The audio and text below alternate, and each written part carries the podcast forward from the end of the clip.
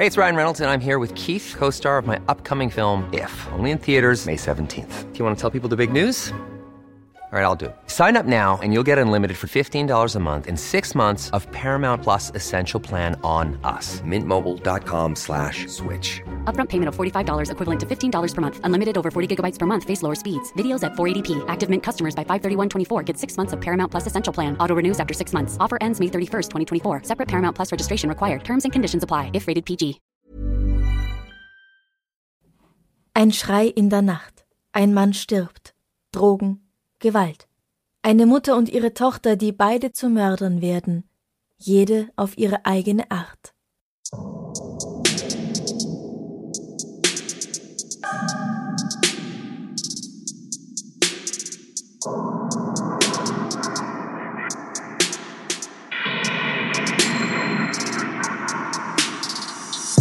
Servus.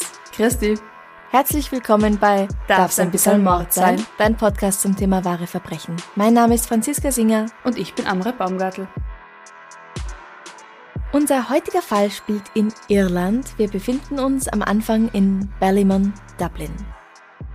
Als Kelly Noble Mitte der 80er auf die Welt kommt, hat sie keine guten Voraussetzungen für ein schönes Leben.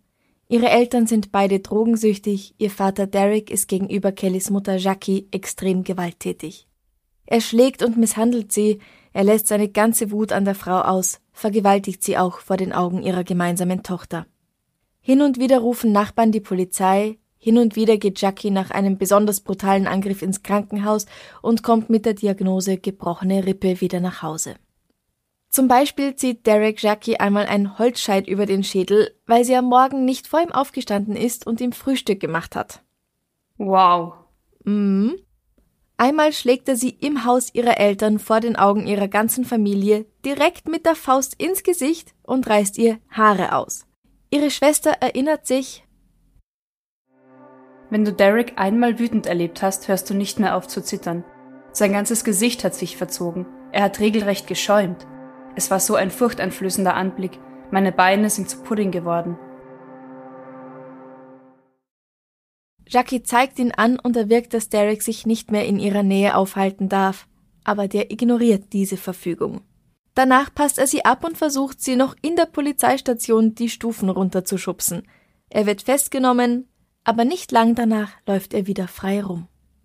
Das ist ja immer so ein Thema irgendwie. Dass sie nicht lange eingesperrt werden. Richtig, wenn sie überhaupt eingesperrt ja. werden oder nicht nur irgendwie halt eine Verfügung ausgesprochen wird, dann sind sie vielleicht ein, zwei Tage weg, weggesperrt und dann. Ist ganz oft so leider, ja. Aber auch, weil die Opfer ganz oft dann ihre Aussage wieder zurückziehen. Richtig. Oder es steht Aussage gegen Aussage ohne wirklichen Beweis, dass der Täter der Täter ist und dann gibt's rechtlich ja. wenig. Also es ist ganz sehr traurig, ja. Derek misshandelt auch seine Tochter Kelly. Das erste Mal muss sie deswegen ins Krankenhaus, als sie nur sechs Jahre alt ist. Manchmal macht er sich einen Spaß daraus, das Kind zu Tode zu erschrecken, indem er zum Beispiel nachts mit einem Messer und so einer Skimütze, die sein ganzes Gesicht bedeckt, an ihrem Bett steht und sie bedroht. Was? Als Spaß? Sein eigenes Kind? Naja, für ihn ist das wahrscheinlich ein Spaß. Ja, ja, ja. haha, lustig. Mhm. Wie beschissen. Im Alter von neun Jahren wird sie schon als ein Handlanger benutzt. Das Mädchen muss für ihn auf der Straße Drogen verkaufen, wenn auch nur gefälschte, wobei ich nicht weiß, ob es das wirklich besser macht, weil wenn die Leute dann draufkommen, das Kind hat mir gefälschte Drogen gegeben, dann geht's für das Kind vielleicht auch nicht so gut aus. Und sie muss ihm bei der Injektion der Droge seiner Wahl behilflich sein, und das ist Heroin. Mit neun Jahren. Mhm. Außerdem erlaubt er ihr Alkohol zu trinken und Marihuana zu rauchen. Und ja, ich sage, er erlaubt ihr, aber ich weiß nicht, wie es dir ging. In dem Alter habe ich Alkohol extrem grauslich gefunden. Oh Gott, ja. Also außer vielleicht irgendwas Süßes, so wie ein bisschen Eierlikör oder so. Aber generell Alkohol, wäh und Rauchen, egal was, auch wirklich, wirklich saugrauslich. Ja, Igitt. Also wie du sagst, ich habe ich hab als Kind, glaube ich, mal Prosecco versucht zu trinken mit ganz, ja. ganz, ganz, ganz, ganz, ganz viel Orangensaft. Und auch das hat so grauslich mhm. geschmeckt. Mhm. Und auch bei Rauchen, ich weiß nicht, wie es dir geht. Also ich habe ja aufgehört zu rauchen und also ich mache meine dritte Pause vom Rauchen, sag mal so. Und jedes Mal, wenn ich dann wieder einen Zug nimm, schmeckt's noch immer grauslich. Also die ersten Züge von der Zigarette sind einfach nicht gut, finde ich. Absolut nicht. Und ich finde auch, das Zeug zu inhalieren ist wirklich ekelhaft. Es tut irgendwie auf der Lunge weh und die Zunge ja. fühlt sich komisch an und es schmeckt grindig. Ja, also wenn es heißt, er hat ihr das erlaubt, dann gehe ich mal davon aus, dass er sie eher dazu gedrängt hat und sie hat das halt am Anfang gemacht, weil sie musste und irgendwann gewöhnst du dich dran. Ja, musste oder halt, weil es cool ist und weil man dann auch erwachsen sein darf. Also mhm. so habe ich versucht, mich als Jugendliche zu Kaffee zu überreden, mhm. bis er mir endlich geschmeckt hat. Jetzt liebe ich ihn. Aber eben, weil halt all die Erwachsenen Kaffee trinken. Und dann habe ich halt versucht, das auch gern zu haben und zu mögen, ja. weil man ja auch erwachsen sein will. Also wenn sie da so jung irgendwie in so eine gewalttätige und, und missbräuchliche Gesellschaft reinwächst, vielleicht wollte sie auch einfach dazugehören ja, also vielleicht war es auch kein Drängen, sondern eben eher ein Anbieten und. Du bietest deinem Kind das nicht an, da fängt sie an. Naja, natürlich, ja gut, da, da sind wir uns einig, genau. Ja. ja. 1997 erwirkt Jackie zum zweiten Mal eine einstweilige Verfügung gegen Derek, aber er hält sich wieder nicht dran. Amrei, was ist denn eine einstweilige Verfügung eigentlich? Also in einem Fall wie diesem kann das Gericht eine einstweilige Verfügung erlassen, um das Opfer oder die Opfer vor Gewalt zu schützen. Dadurch wird dem Täter verboten, die Wohnung und die unmittelbare Umgebung der Wohnung zu betreten und sich an bestimmten Orten wie zum Beispiel dem Kindergarten, der Schule, dem Arbeitsplatz des Opfers aufzuhalten. Es wird dadurch geregelt, dass der Täter jegliches Zusammentreffen mit dem Opfer zu vermeiden hat oder eben den Opfern. Also er darf sie zum Beispiel auch nicht mehr per Telefon oder SMS oder sonstige Nachrichten kontaktieren oder er darf sie auch nicht irgendwo abpassen oder auf der Straße begegnen, auflauern. Also jegliches Kontaktverbot eigentlich. Mhm. Derek gefährdet das Leben von Jackie und das Leben ihrer Tochter. Die Betretungsverbote bzw. Wegweisungen helfen nicht, er kommt immer wieder zurück und macht ihnen das Leben zur Hölle. Jackie sieht keinen Ausweg, wenn das so weitergeht, dann wird er sie noch umbringen. Und sie kann ihn nicht verlassen, weil auch das wäre ihr Todesurteil, das hat er ihr auch gesagt. Sie fühlt sich in einer Spirale gefangen aus Angst, Gewalt, Reue und Vergebung und bei der geringsten Kleinigkeit geht es wieder von vorne los. Dabei möchte ich auch betonen, dass es dazwischen, wie meistens bei Fällen häuslicher Gewalt, natürlich auch schöne Momente gibt. Die Momente, die das Opfer oder die Opfer wieder positiv stimmen, ihnen den Glauben an das Gute in ihrem Misshandler zurückgeben. Und auch Derek entschuldigt sich. Er bittet um Vergebung, er ist lieb und zärtlich, schwört, dass er sich ändern wird. Aber er behandelt halt nie das eigentliche Problem, das seinem Jähzorn und seiner Bereitschaft zur Gewalt zugrunde liegt. Und deswegen kann sich auch nie etwas ändern. Weil, wenn man nichts tut, um etwas zu ändern, wie soll sich's dann ändern? Ja, also wenn er nicht an seinen eigenen Unsicherheiten arbeitet, an seinem Minderwertigkeitskomplex, an seiner Eifersucht, an was auch immer es ist, wenn er also nicht aktiv versucht, das Muster zu durchbrechen, mit dem er vielleicht schon selbst aufgewachsen ist, vielleicht hat er als Kind ja selbst nur Gewalt kennengelernt, dann ist er quasi dazu verdammt, sich damit im Kreis zu drehen und er wird immer wieder einen Grund finden, der ihn dazu bringt, auszurasten und zuzuschlagen.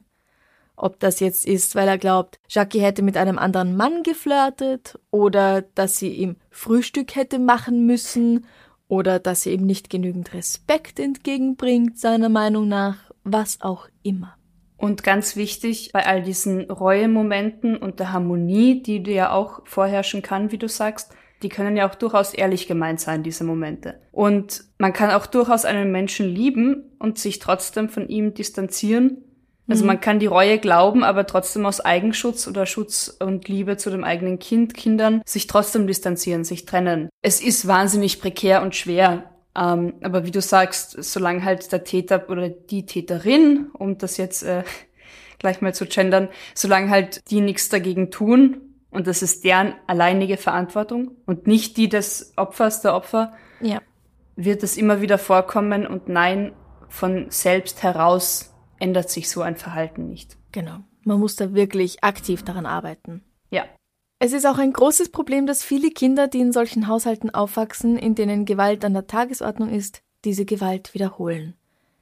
Mädchen nehmen sich später oft gewalttätige Partner, dann wiederholt er sich bei ihnen, indem sie quasi die Rolle der eigenen Mutter einnehmen Und Burschen, die zusehen müssen, wie ihre Mutter misshandelt wird, werden als Erwachsene oft selbst zum Täter und machen das dann mit ihren eigenen Freundinnen oder Frauen. Das muss natürlich überhaupt nicht sein. Es gibt viele, die diesen Teufelskreis auch durchbrechen und sich da völlig rausnehmen können. Und all denen herzliche Gratulation, das muss sehr, sehr schwierig sein und es ist toll, dass ihr das macht. Aber es ist halt so ein Muster, das sehr oft vorkommt. Ja, vor allem, wenn du halt als Kind nichts anderes kennenlernst oder halt das mhm. Gefühl hast, das ist normal. Frauen müssen das erdulden. Ein Mann geht so mit seiner Partnerin um. Ja. Auch wenn man das dann theoretisch durchaus weiß oder rational, dass das nicht so sein darf oder muss, intuitiv oder mit dem, wie man geprägt wurde als Kind, ich glaube, das schwingt halt sehr intensiv mit. Mhm. Und wie du sagst, jeder, der den Teufelskreis durchbricht, größte Bewunderung und größter Respekt. Ja. Gehen wir zurück zu Jackie. Ja. Die 34-Jährige sieht durchaus, was Derek mit ihr anstellt, und sie bemerkt auch, dass er Kelly in Gefahr bringt, indem er sie mit gefälschten Drogen auf die Straße stellt und sie ebenfalls bereits in ihren jungen Jahren, weil sie ist ja wirklich noch ein Kind an Drogen und Alkohol heranführt. Jackie hat kein Vertrauen mehr in die Polizei. Sie weiß, ihre eigene Familie kann sie auch nicht beschützen, weil als ihr Schwager einmal versucht, helfend einzugreifen, zieht Derek ein Messer und fuchtelt damit vor ihm herum. Sie weiß ganz tief drin, diese Sache wird nur enden, wenn einer von ihnen beiden tot ist, und sie weiß, dass sie ihm zuvorkommen muss. Allein schon wegen ihrem Kind auch wahrscheinlich. Sie findet auf dubiosem Wege einen Mann aus Nordirland, der ihr anbietet, Derek Benson für ein bisschen mehr als 600 Euro zu erschießen. Aber stattdessen steckt er das Geld ein und verschwindet das erscheint mir recht wenig. Nicht, dass ich irgendeine Ahnung davon hätte, äh, wo man so Menschen findet und was man dafür zahlt, aber 600 Euro erscheint Für mir. ein Leben erscheint mir auch recht günstig, aber er macht's ja Wobei, eh nicht. Ich wollte gerade sagen, als Betrugsmasche ist es ja dann recht leicht, vielleicht dann so an Geld zu kommen, zu sagen, ich mache einen Dumpingpreis, ich mache nur 600 Euro und dann ist er mhm. halt weg und der Typ lebt noch. Also genau. wie gesagt, nicht, dass das irgendwie, ja, wir ignorieren die moralischen Voraussetzungen, aber ja. Der nächste Versuch ist, ihm statt Heroin eine giftige Mischung zu verabreichen. Aber der Dealer, der sich dafür bezahlen lässt, ist auch nur ein Lügner. Als Jackies Mutter stirbt, nutzt sie die Gelegenheit, aus der gemeinsamen Wohnung mit Derek auszuziehen. Sie zieht jetzt bei ihrem todkranken Vater ein, um ihn zu pflegen. Als der Vater ebenfalls stirbt, steht Derek schon wieder vor der Tür. Er will auch etwas von dem Erbe abhaben. Er nimmt sich, was er will, wie zum Beispiel Schmuck, den er im Haus findet, und verlangt einen Teil des Geldes, wenn Jackie dann das Haus verkauft. Enttäuscht, verzweifelt und am Ende ihrer Kräfte vertraut sich die Frau dem Türsteher ihres Stammlokals an. Auch Paul hat mit Derek ein Hühnchen zu rupfen. Der ist nämlich im Pub dafür bekannt, die Leute damit zu bedrohen, dass er ihnen sagt, dass er sie aufschneiden wollen würde, und einmal, als Paul nicht da war, hat Derek sogar seine Freundin und ihr gemeinsames Baby bedroht. Oh, okay, wow. Die beiden, Paul und Jackie, verstehen sich also und Jackie schmiedet einen neuen Plan. Statt Derek Geld vom Hausverkauf zu geben, möchte sie das Geld lieber in ihre Zukunft investieren. Eine Zukunft ohne Derek. Sie bietet dem 21-jährigen Paul eine Summe zwischen 4 und 7.000 Euro an, wenn er die Scheißfigur Derek Benson aus dem Weg räumt. Als Anzahlung gibt sie ihm 260 Euro, obwohl er sagt, er würde das sogar umsonst machen. Wow. Der Ball ist nun also bei Paul. Er kauft seinem Bruder ein Schwert ab für nur rund 60 Euro. Ich finde das sehr billig hm. wieder. Mhm. Dann gibt er Jackie Schlaftabletten. Die soll sie Derek geben, wenn er von einem Zahnarzttermin zurückkommt, weil er danach von der Spritze und der Behandlung eh schon ziemlich K.O. sein würde. Wenn alles soweit ist, soll sie ihn mit einem neuen Mobiltelefon anrufen, dann erledigt er den Rest. Und so machen sie's auch. Am 13. Mai 2000 kommt Derek vom Zahnarzt nach Hause. Jackie gibt ihm die Schlaftabletten und als er ausgenockt ist, ruft sie Paul herbei. Der steht wenig später mit dem Schwert in der Tasche vor ihrer Tür. Aber dann geht alles schief. Statt schon nach dem ersten Hieb tot zu sein, springt der 33-jährige Derek auf und versucht um sein Leben zu kämpfen. Er erleidet 25 tiefe Stichwunden und mehr als 60 kleinere Verletzungen bei dem Versuch, sich zu verteidigen. Das Schwert durchdringt ihn ganze siebenmal und am Ende ist auch sein Kopf nicht mehr so ganz mit dem Körper verbunden. Oh, okay. Überall ist Blut, Das ganze Schlafzimmer liegt in Trümmern. Und was macht man, wenn man panisch um drei Uhr morgens Beweise vernichten will? Chlor oder Feuer? Ja, das Letztere. Paul versucht, den Scheiß anzuzünden. Oh, okay. Gut, ich meine, bei so einer Bluttat glaube ich auch das einzig sinnvolle, sinnvolle unter Anführungszeichen, wenn man Beweise vernichten will, wie du sagst, oder? Also. Wir wollen hier keine Tipps geben. Wir wollen ja keine Tipps geben. Aber es funktioniert auch nicht. Ein aufmerksamer Nachbar, der Schreie gehört hat und bald danach Rauch aus der Wohnung kommen sieht, ruft gleich die Feuerwehr, die Dereks schlimm zugerichtete Leiche findet. Obwohl der Plan, wie sie Derek aus dem Weg schaffen wollten, eigentlich ganz okay war, wenn man das so sagen kann, gibt es halt ein Problem. Sie haben nicht darüber nachgedacht, wie es weitergehen soll, wenn dieser Typ erst tot ist. Oh, ja, das ist halt auch, also da fängt's ja erst an eigentlich mit dem Planen. Ja, genau. Also. Jackie mhm. ist natürlich sofort die Hauptverdächtige, weil wer hätte schon ein besseres Motiv als diese Frau, die seit mehr als zehn Jahren von ihrem Freund misshandelt wird. Ja. Bis zu Paul Hopkins ist es dann nicht mehr weit. Wenige Tage nach dem Mord finden die Gardaí, die Polizei in Irland, das Schwert im Schrank eines Freundes. Paul ist dann auch sehr bald geständig. Er sagt, Sie hat gesagt, dass sie mich bezahlt, wenn ich es tue. Und dann werden er und Jackie wegen Mordes angeklagt. Kelly ist nun 14 Jahre alt. Also die Tochter von. Die Tochter Jackie. der beiden, genau. Ja. Und wenn sie 2014 Jahre alt ist, dann ist sie wahrscheinlich ganz genauso alt wie ich. Ah, Ja. schön. An alle Mathe-Freaks, ihr könnt jetzt ausrechnen, wie alt Franziska ist. Das habe ich mehrmals gesagt, es ist kein, äh, kein Geheimnis. Okay. Kelly kommt erstmal zu einer Pflegefamilie, bis klar ist, wie es mit ihrer einzigen direkten Verwandten ihrer Mutter weitergeht. Zu ihrem großen Glück, wenn man so will, muss Jackie die Zeit bis zum Prozess nicht in Untersuchungshaft verbringen, also hinter Gittern, sondern sie darf weiterhin mit ihrer Tochter zusammenleben. 2002 erhalten die beiden eine Sozialwohnung in Laytown im County Meath, circa 40 Kilometer nördlich von Dublin. Und ich will nicht sagen, dass es zu spät gewesen wäre für Kelly, noch ein gutes Leben zu führen, weil es ist im Grunde nie zu spät, man kann immer neue Sachen lernen und sich ändern. Aber das Mädchen bekommt die nötige Hilfe von außen nicht. Kelly tritt in die Fußstapfen ihrer Mutter. Sie verliebt sich in einen Drogenjunkie, der schon eine lange Liste an Straftaten begangen hat. Sachbeschädigung, Brandstiftung, versuchter Raub, Raub. Nicht gerade der ideale Schwiegersohn. Bald ist Kelly von ihm schwanger und bringt eine Tochter zur Welt und danach noch einen Sohn. Das heißt, da war sie wahrscheinlich 16, 17 Jahre alt, wo sie das erste Mal Mutter geworden ist. Genau, irgend sowas. Mhm. 2004 wird Jackie wegen des Mordes an Derek vier Jahre zuvor verurteilt. Sie erhält eine lebenslange Haftstrafe. Paul Hopkins ebenfalls. Der Richter meint, dass die Gefahr, die durch Derek ausgegangen war, noch keinen Mord rechtfertigt. Jo. Boah, das ist ein, das ist ein echt Das- schwieriger Satz, so. Weil was rechtfertigt einen Mord?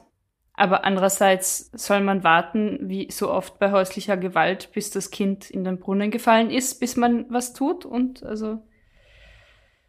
Ja, das, Schwieriges das ist Thema. ein wirklich großes Dilemma. Genau. Ryan Reynolds here from Mint Mobile. With the price of just about everything going up during inflation, we thought we'd bring our prices down. So to help us, we brought in a reverse auctioneer, which is apparently a thing.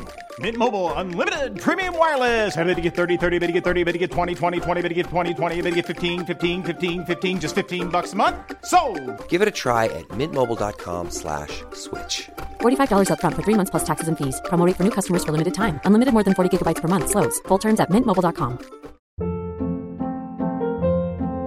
Hold up. What was that? Boring. No flavor. That was as bad as those leftovers you ate all week. Kiki Palmer here, and it's time to say hello to something fresh and guilt-free. Hello Fresh. Jazz up dinner with pecan-crusted chicken or garlic butter shrimp scampi. Now that's music to my mouth. Hello Fresh. Let's get this dinner party started. Discover all the delicious possibilities at hellofresh.com.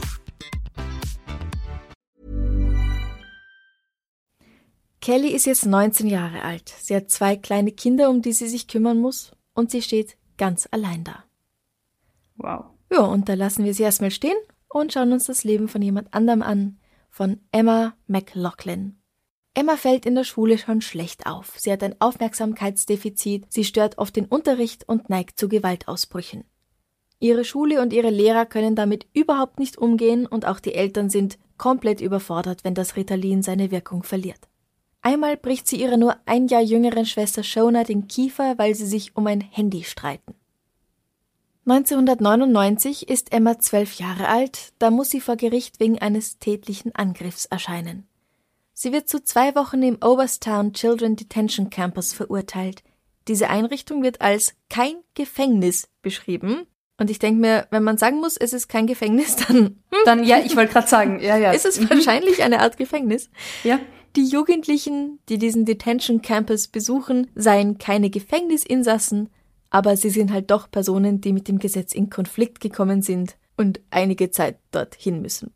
Und wahrscheinlich auch irgendwie dort Maßnahmen erfahren, die jetzt nicht der kompletten Freiheit äh, dienlich sind oder irgendwie, also irgendwelche Maßnahmen wird es ja auch geben dort, denke ich. Ja, genau.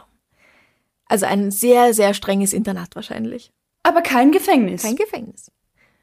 Mit 15 wird Emma zum ersten Mal schwanger und auf das erste folgt auch bald das zweite Baby. Im Frühjahr 2006 ist Emma 19 Jahre alt und Kelly 21. Die beiden sind sich schon des Öfteren begegnet und es kam immer wieder zu Streit und Schlägen zwischen den beiden. Als Emma mit ihrem zweiten Kind schwanger war, hat Kelly sie angeblich einmal sogar in den Bauch getreten. Oh. Der 2. Juni 2006 ist ein Freitag. Emma verbringt den Nachmittag gemeinsam mit Freunden und Kelly verbringt den Tag bei ihrer Freundin Neve. Am Abend treffen die beiden im Supermarkt aufeinander und beginnen zu streiten. Emma fragt immer wieder, Warum hast du mich getreten? Warum hast du mich getreten? Sie kann einfach nicht aufhören und das ist anscheinend etwas, das viele Personen mit ADHS betrifft. Das Wiederholen von Phrasen und dass sie dann nicht einschätzen können, welche Auswirkungen ihr Verhalten haben könnte oder haben wird. Mhm. Es ist ungefähr 21 Uhr, als zwei Mitarbeiter des Supermarkts eingreifen und die beiden trennen. Sie reichen Kelly, die aus der Nase blutet, weil Emma sie geschlagen hat, ein Taschentuch und begleiten Emma aus dem Laden. Aber sie geht nicht nach Hause, sie wartet vor dem Geschäft auf Kelly, während ihre Schwester Shona versucht, sie zu beruhigen. Kelly ist immer noch im Supermarkt, auch sie kocht innerlich. Und sie ruft ihre Freundin Neve an, die nur ein paar hundert Meter entfernt wohnt. Sie soll ihr ein Messer bringen. Neve geht los und tut das. Kelly schiebt das Messer in ihren Beutel, der am Kinderwagen hängt, dann verlassen die beiden mit den Kindern das Geschäft. Neve erinnert sich, Kelly und Emma haben einander angeschrien und die Kinder haben zu weinen angefangen. Ich habe versucht, die Kinder zu beruhigen, sie sollten da nicht hinsehen. Emma drängt Kelly gegen das Fenster des Supermarkts, sie sperrt ihr den Weg ab, lässt sie nicht weitergehen. Sie sagt, Lass uns jetzt kämpfen, jetzt bin ich nicht schwanger. Wenig später liegt sie auf dem Boden. Die spitze Klinge hat ihre Brust durchbohrt, ihre Lunge und sogar ihr Herz. Emma ist auf der Stelle tot. Kelly schnappt sich ihren Kinderwagen und geht nach Hause. Wenig später steht auch schon die Polizei vor ihrer Tür. Vor Gericht behauptet Kelly, dass sie Emma gar nicht umbringen wollte. Sie habe befürchtet, von ihr verprügelt zu werden und wollte das Messer nur halten, um sie abzuschrecken. Die junge Frau sei quasi selbst ins Messer gesprungen. Mhm. Der Anruf bei ihrer Freundin Neve, dass sie ihr das Messer bringen soll, spricht da allerdings irgendwie dagegen. Und auch die Aussage der Supermarktmitarbeiter, die gehört haben wollen, wie Kelly gesagt habe, dass sie Emma aufschlitzen würde. Ja, das äh, klingt doch sehr eindeutig nach keiner Notwehr. Ja, das klingt auch ziemlich eindeutig nicht nach Totschlag, nach einem Akt der Selbstverteidigung, sondern wirklich nach geplantem Mord. Und ich meine, wenn man wirklich um sein Leben fürchtet, dann kann man ja auch die Polizei rufen. Ich meine, vielleicht gut, Menschen wie Sie vielleicht nicht, die mitbekommen haben in ihrem Leben, dass die Polizei eh nichts tun kann. Aber wie wär's irgendwie mal mit Polizei rufen, statt gleich mit Messer auf jemanden loszugehen? Ja, oder sie hätte sich vielleicht auch von Supermarktmitarbeitern irgendwie nach draußen begleiten lassen können. Auch oder eben. irgendwas, ja. Aber du hast natürlich recht, wahrscheinlich hat sie nach all den Jahren mit ihren Eltern, nach all diesen schlechten Erfahrungen, kein Vertrauen in die Polizei gehabt und vielleicht ist ihr deswegen dieser Gedanke gar nicht gekommen. Die Geschworenen befinden Kelly nicht schuldig für einen Mord, sondern tatsächlich nur für Totschlag und sie erhält eine Haftstrafe von zehn Jahren. Nach nur viereinhalb davon kommt sie wegen guter Führung wieder frei. Sie schreibt Emma McLaughlins Familie einen Brief, in dem sie beteuert, wie leid ihr das Ganze tue. Wenn ich es ändern könnte, dass ich an diesem Abend zu dem Geschäft gegangen bin, dann würde ich das längst getan haben, glauben Sie mir. Es tut mir so leid, dass es so ausgegangen ist. Ich wünschte, diese Nacht wäre so nie geschehen. Reue ist gar kein Ausdruck dafür. Wenn ich die Zeit zurückdrehen könnte, würde ich nicht zu dem Laden gehen. Ja gut, aber ähm, sie bedauert, zu dem Geschäft gegangen zu sein. Sie bedauert in dem Absatz jetzt nicht, dass sie deren Tochter ermordet hat. Sie bedauert nicht ihre Tat. Ja. Du hast recht, das kann man da durchaus reinlesen, ja. Sie sagt nicht, oh, es tut mir so leid, dass ich ihre Tochter getötet habe. Nichts. Oder dass Emma tot ist oder Nichts. irgendwie sowas, sondern ja. sie bedauert, dass sie da hingegangen ist. Dass sie aufeinander getroffen sind an dem Abend, das bedauert sie. Ja, da hast du schon also, recht. Ja, ja. ja. Es, ähm, die McLaughlins akzeptieren das auch nicht als Entschuldigung. Ah ja, okay, ja. Hm. An diesem Freitagabend haben zwei Kinder, Jackie und Holly, ihre Mutter für immer verloren. Und zwei andere kleine Kinder, Jasmine und Leon, müssen sehr prägende Jahre ihres jungen Lebens ohne ihre Mama verbringen. Aber immerhin haben sie sie noch. Nachdem Kelly Nobles aus dem Gefängnis freikommt, schafft sie es leider nicht, ihr Leben zu ändern, auch wenn sie sich das selbst gewünscht hätte, wie sie selbst sagt. Sie wird drogenabhängig und lebt in billigen Hotelzimmern und auf den Sofas irgendwelcher Freunde. Sie kommt immer wieder mit dem Gesetz in Konflikt, unter anderem auch wegen widerrechtlichen Betretens und weil sie ein Messer bei sich trägt. Äh. Am 24. September 2017 gegen Mitternacht geht sie mit ihrem männlichen Begleiter auf drei Personen zu, zwei Frauen und ein Mann, und fragt nach Geld. Ein Euro, ein Euro, gebt mir einen Euro. Sie verhält sich sehr aggressiv, aber die drei sagen Nein, du kriegst nichts. Daraufhin greift Kelly in die Haare einer der Frauen und drückt sie auf den Boden. Kellys Begleiter schlägt den Mann, der ihr zu Hilfe eilen möchte. Sie erhalten 20 Euro und verfolgen die drei weiter, bis sie es zu einem Nachtclub schaffen, von wo aus sie die Polizei rufen. Nur eine halbe Stunde später überfällt Kelly einen weiteren Mann. Ihre Begleitung schlägt ihn bewusstlos, der Mann wacht erst am nächsten Tag im Krankenhaus wieder auf, ohne seine Brieftasche. Auf einem Überwachungsvideo ist Kelly ganz klar zu sehen, wie sie die Taschen des Mannes durchsucht und seine Geldbörse herausnimmt. Sie sagt, dass ihr Begleiter, der in den Zeitungen nicht namentlich genannt wird, der Drahtzieher und der eigentlich Verantwortliche hinter diesen zwei Raubüberfällen innerhalb von nur 30 Minuten ist. Sie sagt, er hat mein Gehirn kontrolliert. Er hat alles kontrolliert. Ich konnte nirgends hin. Ich war hilflos auf Drogen. Ich musste tun, was mir gesagt wurde. Ja. Ich meine nicht, dass man das so sagen soll. äh. Nach diesem Vorfall wird Kelly erneut schwanger und nun will sie es schaffen, ihr Leben zu ändern.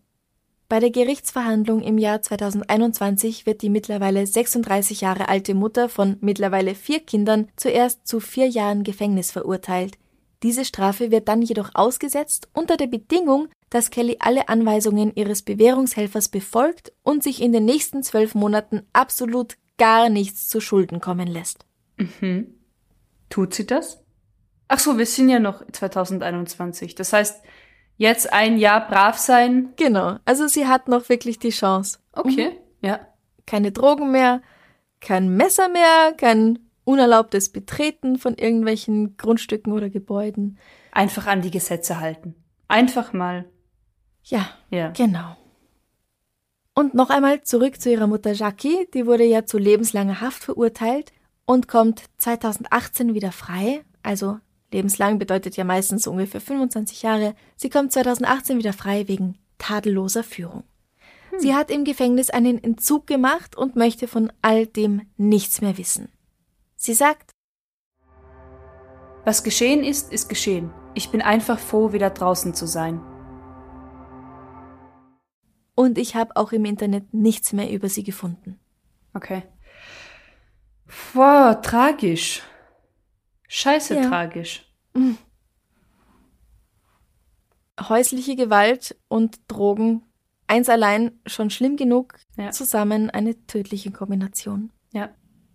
Vielleicht wäre es auch besser gewesen, das Kind da auch viel früher aus der Schusslinie zu nehmen und vielleicht in ein liebevolles Heim oder zu einer liebevollen Pflegefamilie zu stecken. Ja, Pflegefamilien und Heime sind auch nicht immer so liebevoll. Ich sag ja, liebevoll.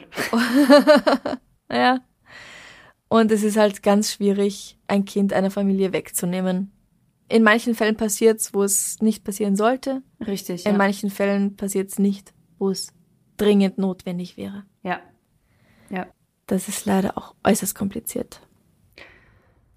Oh wei. Ja, Oh wei. aber hey, ich hoffe wirklich, dass Jackie für immer wegbleibt von den Drogen, Ja. Dass sie Kelly dabei unterstützt, auch für immer wegzubleiben von den Drogen, dass sie sich gute Partner suchen, wenn sie sich Partner suchen. Ähm, vielleicht wollen sie auch für immer Single bleiben. Auch Auch, das sei verständlich. ihnen gegönnt. Ja. ja absolut. Ähm, und dass jetzt auch Kellys Kinder unter ganz anderen Voraussetzungen aufwachsen können als ihre Mutter und ihre Großmutter. Ja. Oh Gott, eben, das ist dann schon die dritte Generation. Mhm. Und wer weiß, was, was Shaki in ihrer Kindheit erlebt hat. Und es gibt ja auch diesen Spruch, we accept the love we think we deserve. Zu Deutsch, äh, wir, wir akzeptieren die Liebe, die wir glauben zu verdienen oder verdient zu haben. Mhm. Und das finde ich ganz spannend, weil eben, wenn du halt in diesem Kreislauf von Gewalt aufwächst oder von Unterdrückung Mhm. und Missbrauch, wie willst du überhaupt wissen, wie sich eine gesunde Beziehung anfühlen kann? Ja. Oder wie sich ein liebe, liebevolles Verhalten anfühlen kann? Guter Punkt. Und falls ihr, liebe Hörer und Hörerinnen, selbst so etwas erlebt zu Hause, es gibt im Internet ganz viele Notrufnummern, die man sich da holen kann. Das gibt's in jedem Land. Es gibt immer Stellen, an die man sich wenden kann. Sei es jetzt für einen selbst oder für jemand anderen. Auch anonym, Ja, genau. auch einfach mal um zu schauen, also egal wie, es gibt Auswege und verdient hat das niemand. Nein, absolut Also, nicht. ja. Hast du noch eine schöne Frage zum Abschluss für mich? Ich frage dich wieder nach einer Zahl zwischen 1 und 4 diesmal. Zwischen 1 und 4? 4.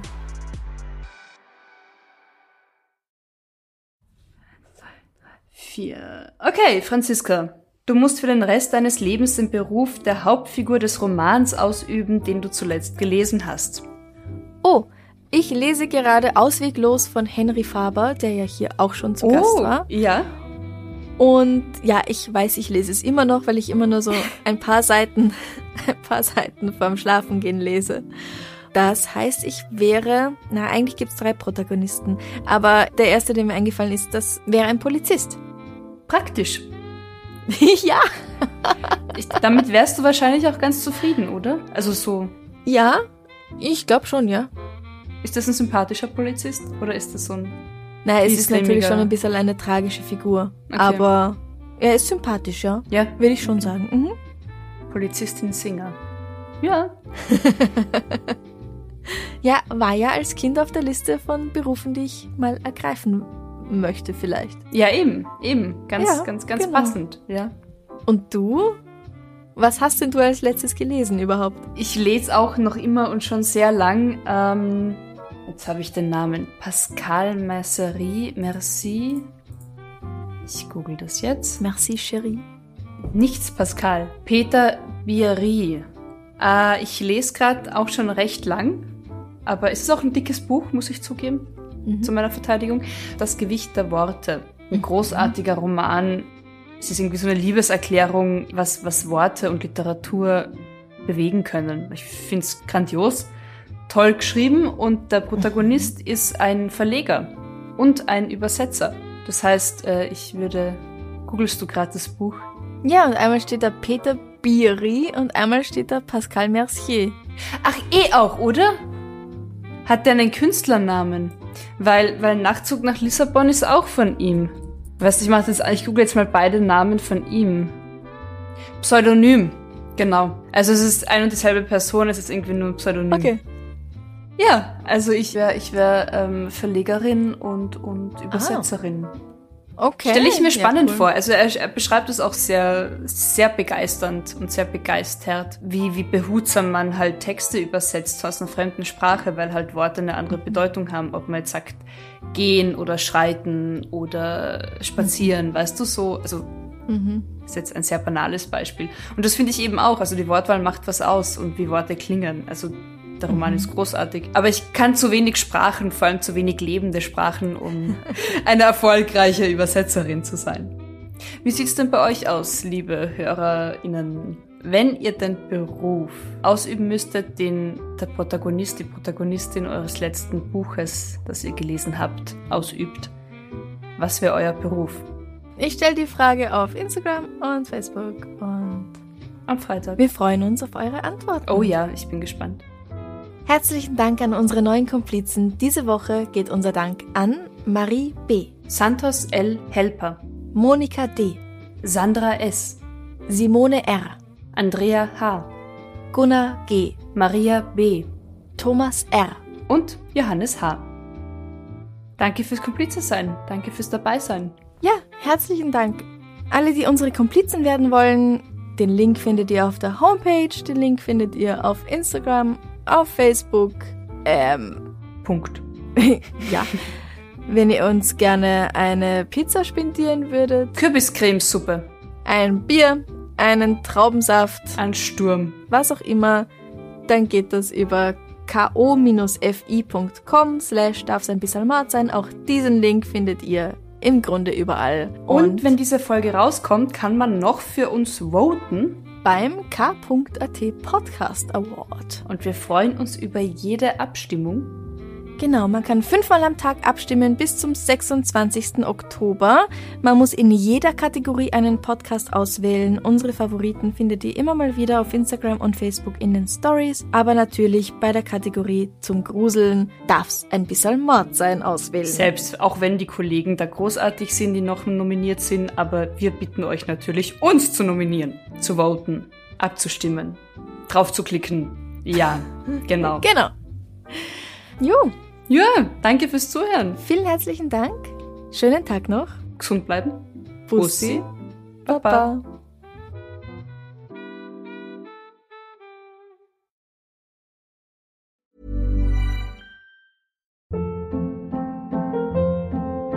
Hold up. What was that? Boring. No flavor. That was as bad as those leftovers you ate all week. Kiki Palmer here, and it's time to say hello to something fresh and guilt-free. Hello Fresh. Jazz up dinner with pecan-crusted chicken or garlic butter shrimp scampi. Now that's music to my mouth. Hello Fresh. Let's get this dinner party started. Discover all the delicious possibilities at hellofresh.com.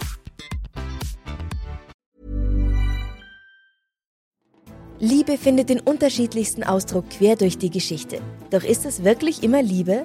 Lasst uns über Sex sprechen, von skandalösen Stories aus der Antike über die Geschichte von Fetischen bis hin zu den unanständigen Geheimnissen berühmter Personen. Bei Liebesgeschichte gehen wir der Entwicklung der menschlichen Sexualität auf den Grund. Unterhaltsam, lehrreich und im besten Sinne des Wortes tabulos stellt Franziska Singer, das bin ich, jede Woche die Frage, wer, wann, mit wem und wie. Wer Liebesgeschichte überall, wo es Podcasts gibt.